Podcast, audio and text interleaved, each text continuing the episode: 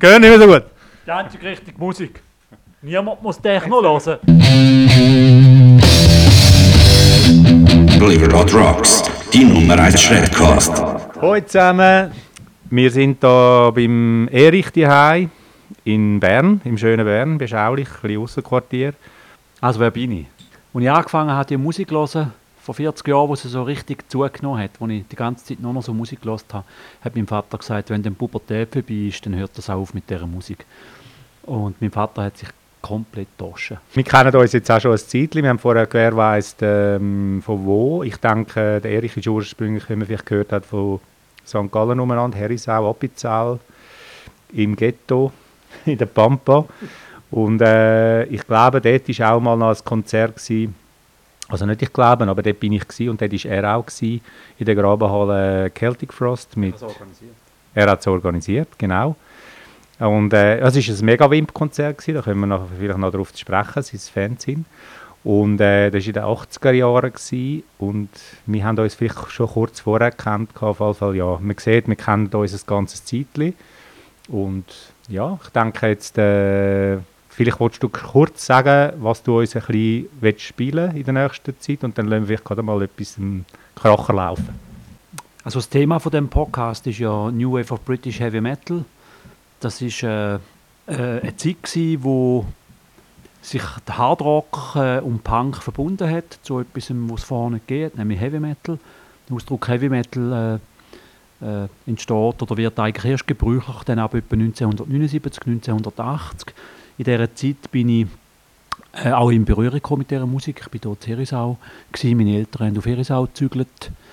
Äh, und mein Bruder hat schon, mein Bruder ist etwa zwölf Jahre älter als ich, der hat äh, Black Sabbath und Uriah Heep und das ganze Zeugs live gesehen, 1970, 71, so in dieser Zeit. ACDC mit dem Bon Scott zu Bern im 78, ich auch unbedingt mit. Die Mutter hat gesagt, ich darf nicht mit, der ist heimgekommen mit einem blauen Auge nach einem Konzert. Und das war für die Mutter natürlich Bestätigung, gewesen, der Bub geht mir nicht auf so ein Konzert. Ich habe dann aber im 78 in auch im Casino mit meinem Bruder dürfen Krokus schauen. das war allerdings kein Ersatz. Gewesen. Und äh, ja, und äh, ich weiß nicht, ich kann mich nicht mehr erinnern, wie wir diese Musik hier gesagt haben und ob wir das so bewusst gemerkt haben, aber im Nachhinein ist klar, man ist da in so eine Bewegung hineingewachsen, wo eigentlich immer stärker, immer größer geworden ist, immer wilder und unübersichtlicher. Und das hat äh, eben 1980 hat das angefangen, massiv äh, an Fahrt zu gewinnen. Und ja, die Musik ist für mich äh, wahnsinnig wichtig. Äh, ich hatte dann zwar auch mal die Nase voll von Metal. So mit, äh, also bin in der Zeit, wo der Röbi und ich uns kennengelernt haben, da habe ich schon die Fühler ausgestreckt, richtig Hardcore. Das war viel interessanter. Gewesen. Viel wilder, äh, die besseren Texte, äh, äh, was aber einfach ist, weil Metal-Texte, das werden wir dann schon noch hören, sind jetzt so nicht so der Burner. Und es war aber auch einfach neu. Gewesen. Es ist, ich habe das Gefühl, gehabt, das ist, Hardcore ist tut sich weniger definieren über das Äußere. Beim Metal, ich meine, wir haben immer Haarbürsten im Sack gehabt, um unsere langen Haare nach dem Headbangen irgendwie bürsten Und äh, es war wahnsinnig wichtig gewesen, Patronengurt, Niertengurt. Ich bin auch von der Schule heimgeschickt worden, weil man kein Patronengurt dürfen anlegen im Schulzimmer. Und ich habe Hardcore-Punk ist für mich so etwas quasi Neutrales gewesen, so Kids mit Jeans und T-Shirts, die extrem schnelle, aggressive Musik machen. Und was wir jetzt hören, ist eigentlich das Gegenteil. Also es ist mir schon bewusst, die Musik, die wir jetzt hören, die ist alt. Die hat nicht in jedem Fall gut gealtert. Äh, ich habe natürlich ein ganz sentimentales Verhältnis dazu. Gut, ich glaube, du hast etwas vorbereitet und äh, wir werden jetzt das erste Stück oder die ersten zwei hören. Und jetzt ganz kurz vielleicht noch, was ist der Grund jetzt genau für die gerade am Anfang? Also das allererste, was wir hören, ist von einer Band namens Quartz und das Stück heißt Mainline Rider. Und das ist ja außergewöhnlich, das Lied ist schon 1977 erschienen. Die Platte ist produziert von einem Mitglied von Black Sabbath. Und auf dem Stück äh, nimmt man eigentlich musikalisch vieles von dem vorweg, was nachher dann drei, vier Jahre später von unglaublich vielen Bands über ganz England, also wir befinden uns jetzt ja immer eigentlich in England und Irland mit der Musik, die wir jetzt hören. Und all die Bands versuchen das dann auch zu kopieren. Ich weiß nicht, ob sich die bewusst jetzt auf das Stück beziehen, aber es ist immer sehr ähnlich wie das Stück. Nur die Qualität und Perfektion, wie da, wo wir jetzt gerade hören, das wird aber nachher nicht mehr unbedingt so hören. Nachher ist es dann viel mehr rumpeliger und so ein bisschen Kellerbands, von Punk beeinflusst. Und das ist auch spieltechnisch und produktionstechnisch auf einem ganz anderen Level.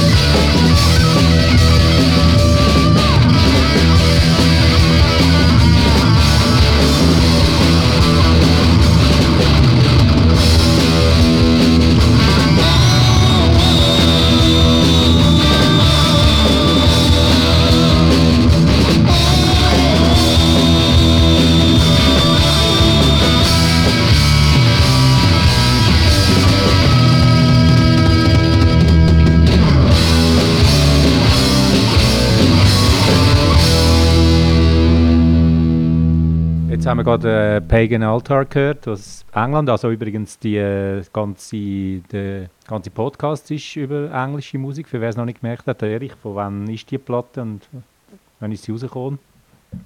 Also speziell an dieser Platte ist sie, also erschienen ist die in den 2000er Jahren, das genaue Jahr weiß ich jetzt gar nicht.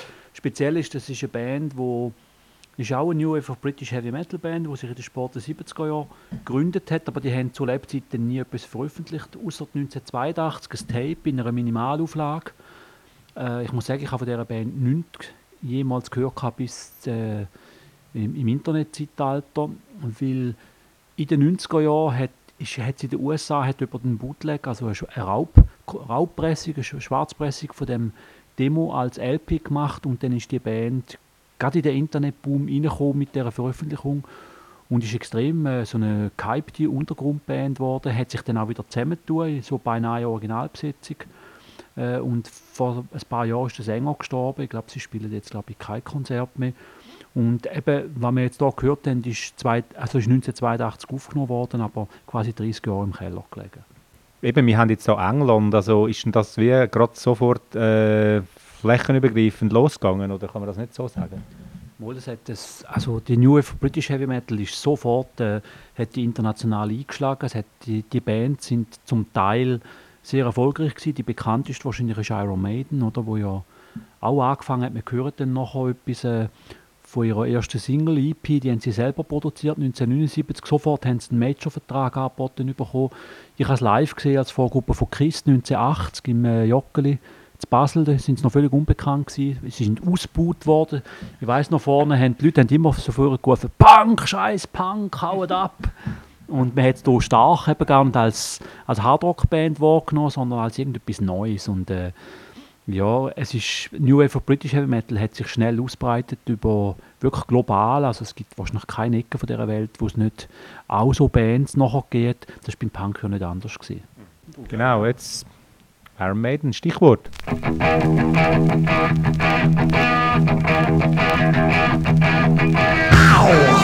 Walking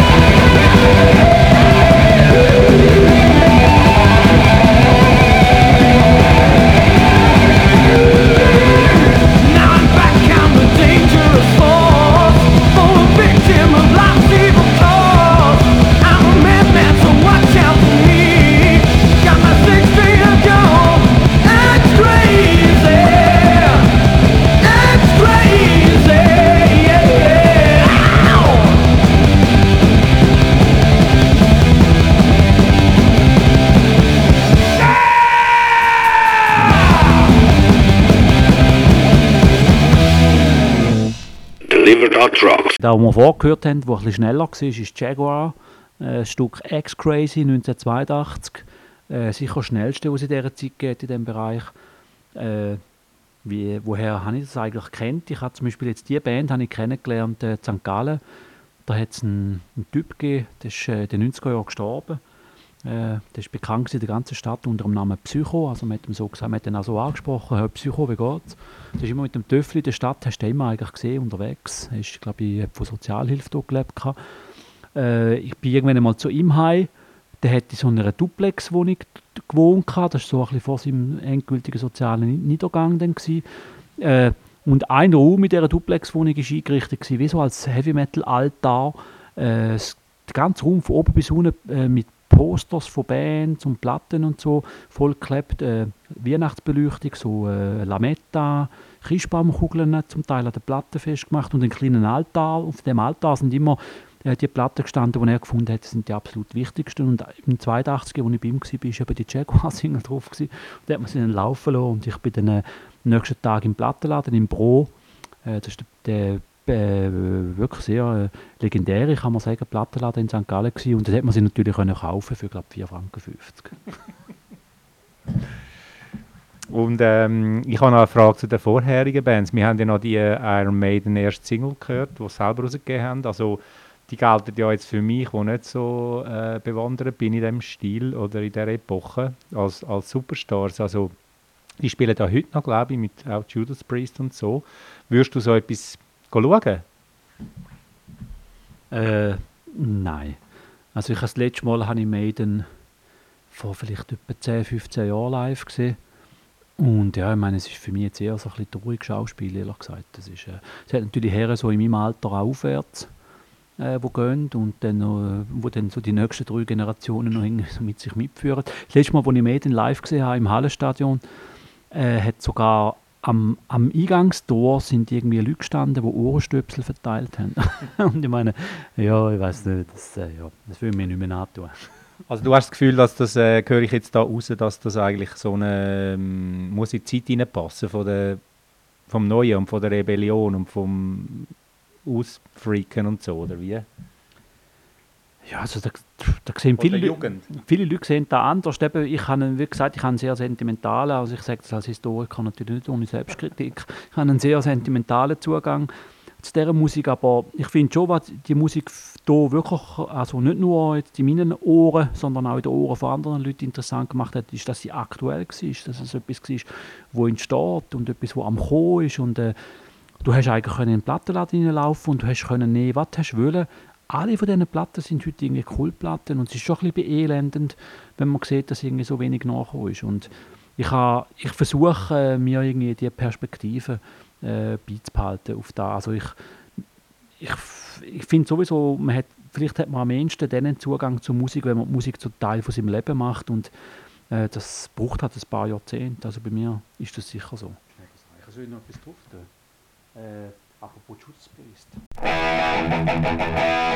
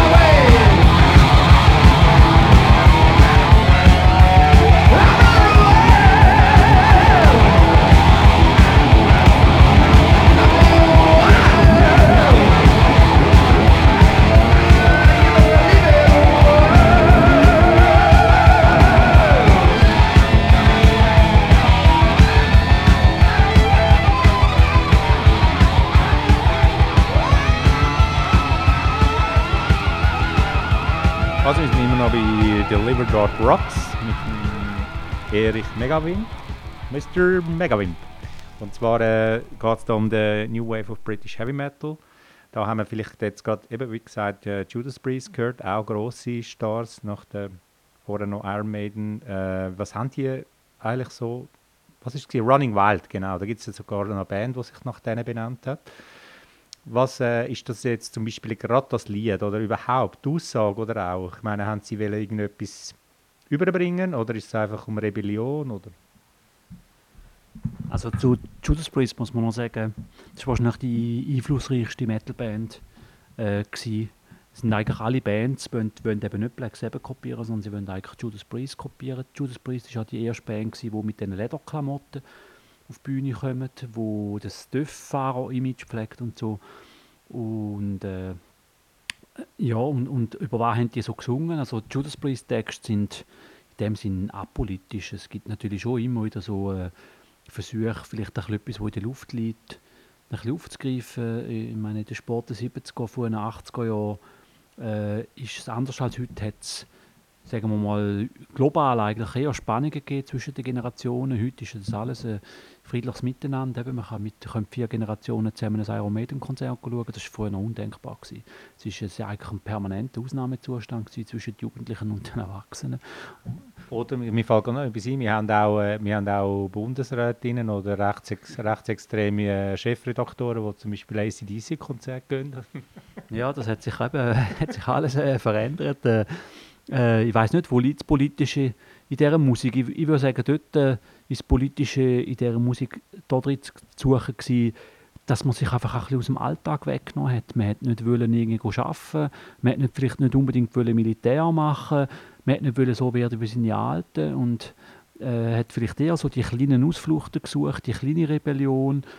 Äh, sind viele aus der Metal-Hardrock-Szene sind auch bei der, zum Beispiel in der Schweiz in den AJZ-Unruhen beteiligt gewesen. Die einen mehr am Rand, die anderen mehr im Zentrum.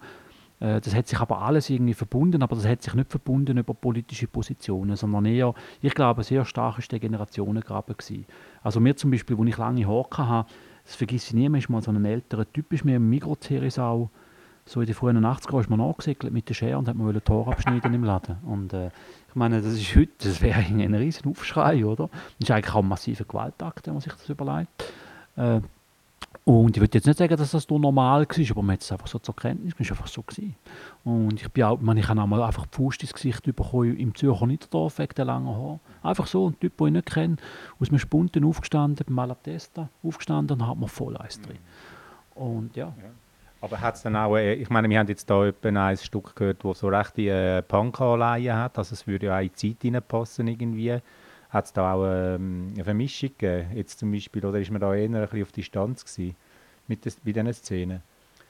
Also in der Schweiz war es schon enorm Trend. Gewesen. Äh, ich meine, die Geschichte von dieser New Wave British Heavy Metal, also ohne jetzt dort lang äh, zu werden, ist schon, ist nicht denkbar ohne Punk. Also New Wave British Heavy Metal ist das, wo entsteht, wo der Punk äh, ab 1977 einschlägt und alles auch in England aus den Charts verdrängt. Also ich meine, Punk ist, das ist auch so ein Teil von so einer Alltagsmythologie, die einfach nicht stimmt. Punk ist kein Untergrundphänomen am Anfang gewesen. Alle bedeutenden Punkblätter kommen auf Major-Labels raus oder aus riesigen Independent-Labels, haben enorme Verkaufszahlen auf Anfang an, sie dominieren Charts äh, in England, aber auch in anderen Ländern.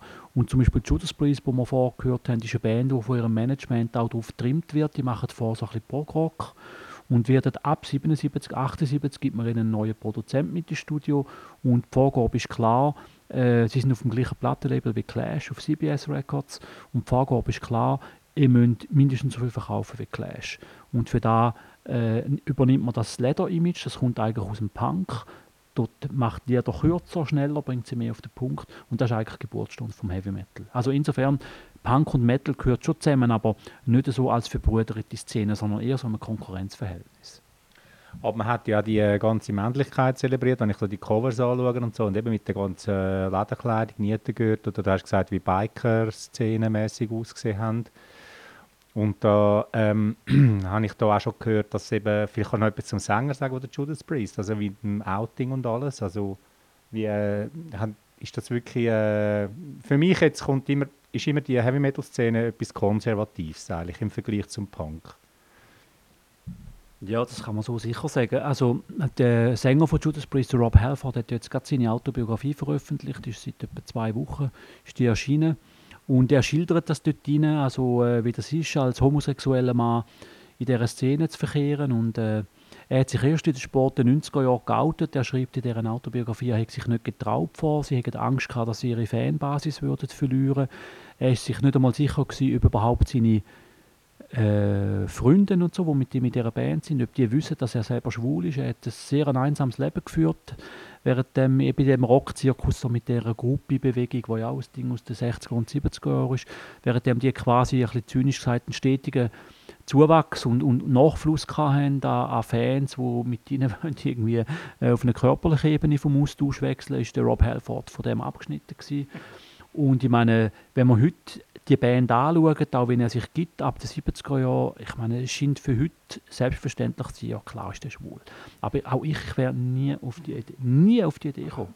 Nie. Ich wüsste ehrlich gesagt auch gar nicht, wie hätte ich reagiert da. Ich meine, es war sehr homophobe Szene, gewesen, es waren auch homophobe Zeiten im Vergleich zu heute.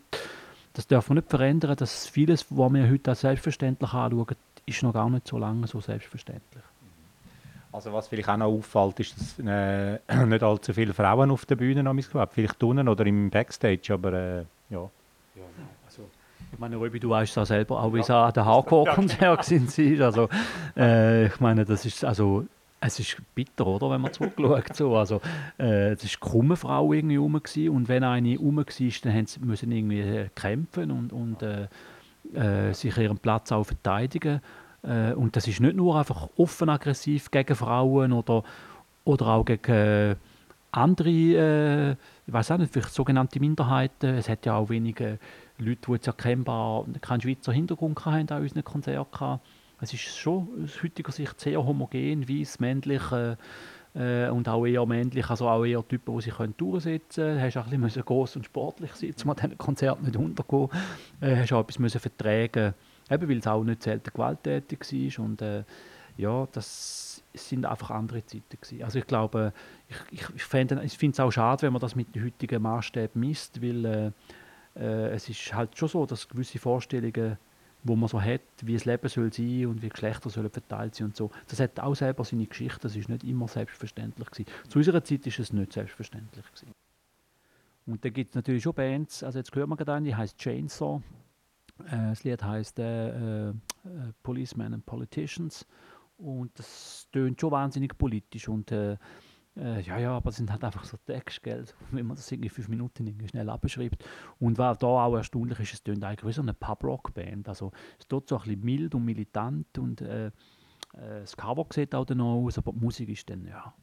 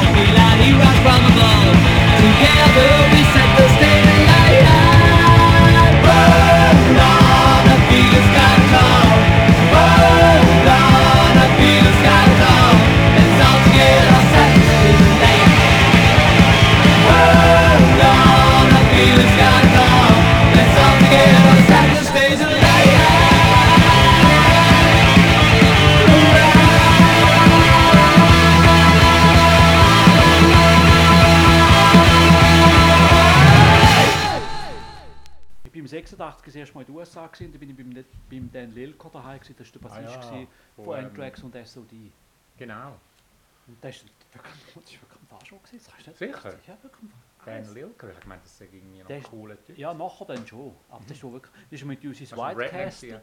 nein, fast schon, wirklich fast schon. Und das ist mit uns ins White Castle. Und so, ich habe das dann nachher, dann sind wir auf Florida in die Hardcore-Szene, haben wir Ja. dann erzählt, wir sind im White Castle gewesen. Und dann so, «Was, wir hängen ja mit Faschos rum und so. Und dann haben sie gesagt, ja, also wer in Queens ins White Castle geht, das ist der Fascho. Nein, Und er hat auch immer so, so komische Sprüche du hast gar nicht so. Also, du hast Nein, wir, sind, wir haben ja so keine Ahnung. Nicht gehabt. nachher noch so eine, wie eine Punkband gehabt? Ja, nachher dann Brutal Truth. Ah ja, genau, so, Brutal. gell? Da Ja, habe ich nämlich noch nicht. Die haben so ein bisschen Grind, Nein, ich glaube, der hat sich schon verändert. Death. Metal gemacht. Der hat sich schon Dan verändert. Lilker, ja, genau. Aber weißt du, ich sage mal etwas total abgefahrenes. Ja. Also ich habe zwei Hell. Sachen, die auch am Anfang, also Hell weiß ich nicht, was am Anfang gefallen, aber Agony Bag. Aha.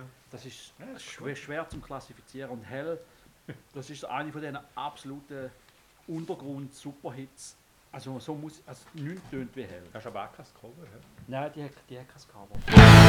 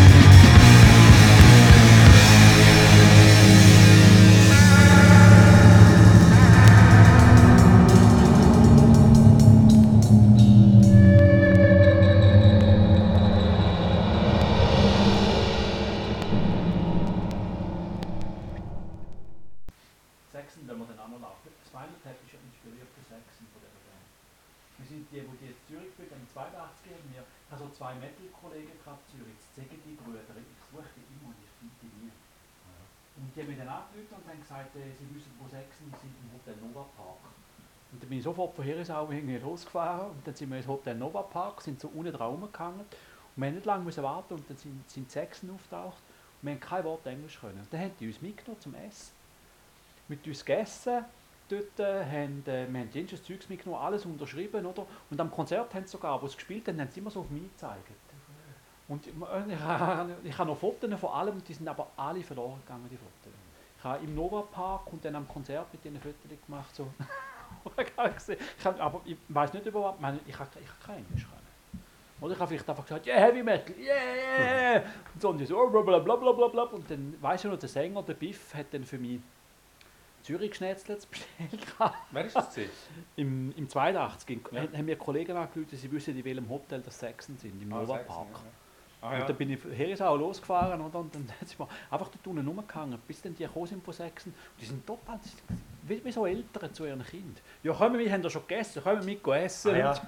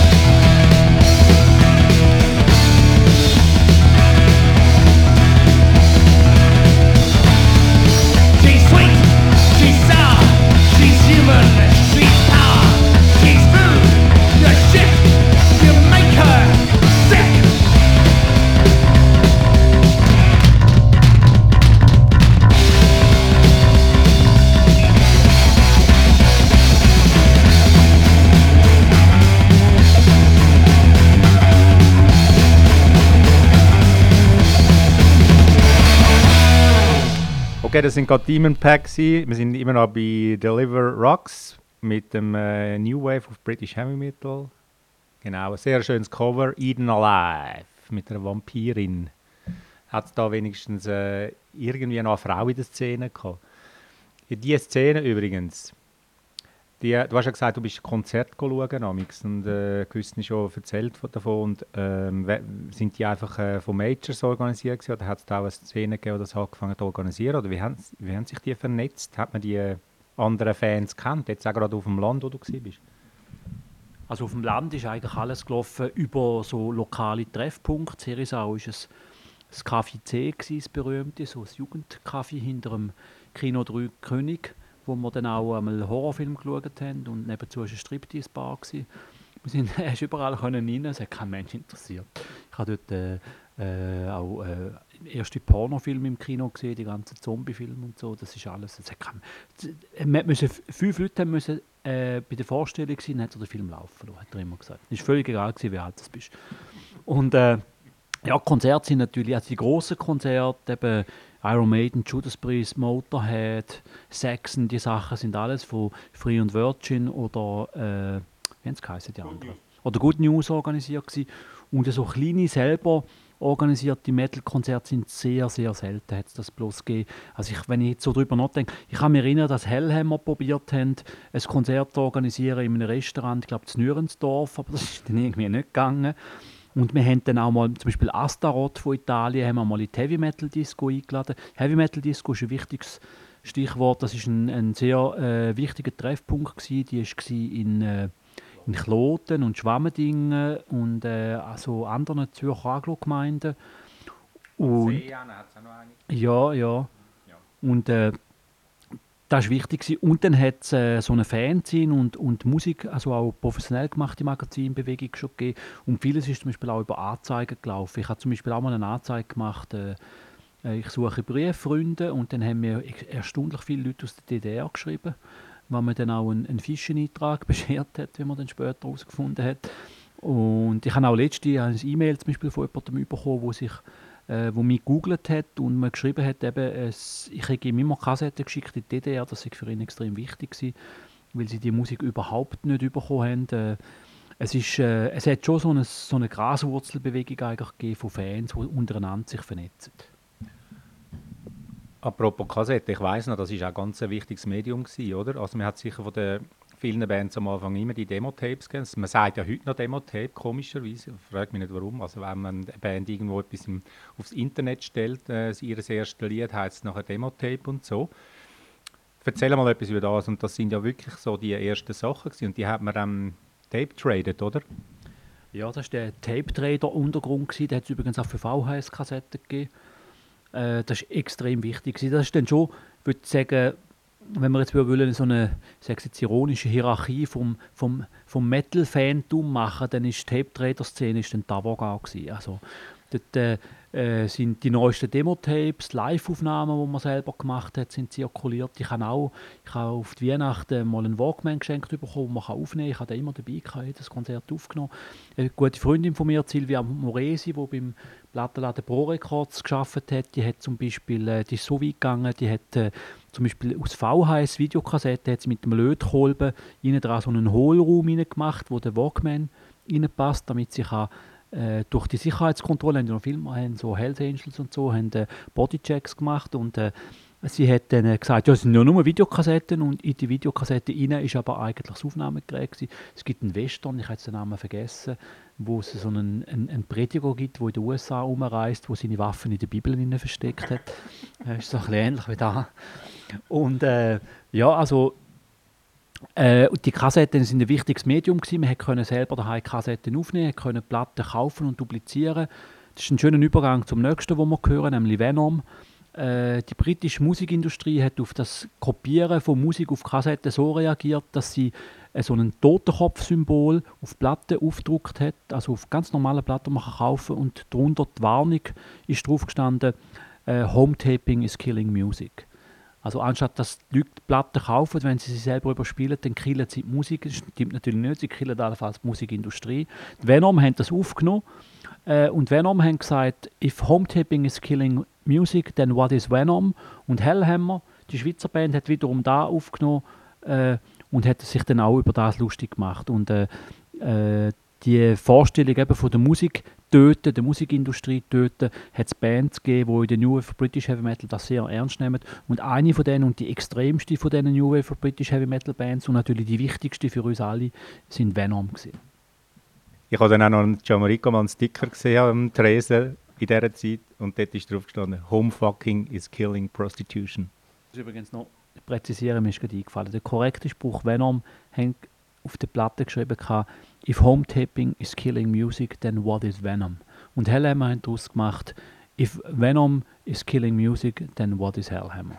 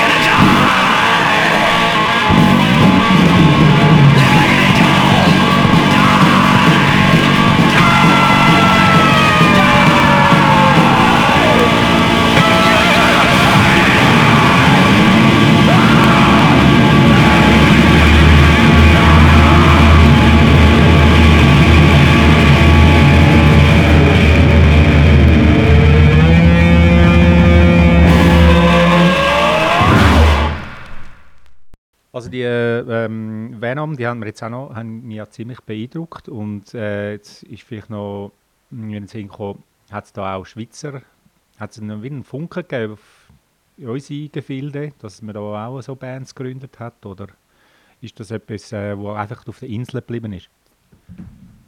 Also wir haben es ja vorher schon von dem gehabt, dass die New Wave of British Heavy Metal global ausgestrahlt hat und sie hat natürlich auch die Schweiz erfasst, aber wie es übrigens auch beim Hardcore-Punk ist, meine Röbi, das weißt du ja auch, es ist eigentlich ein Rätsel, warum es in der Schweiz keine Hardcore-Bands hat und so ist es mit dem Metal eigentlich auch.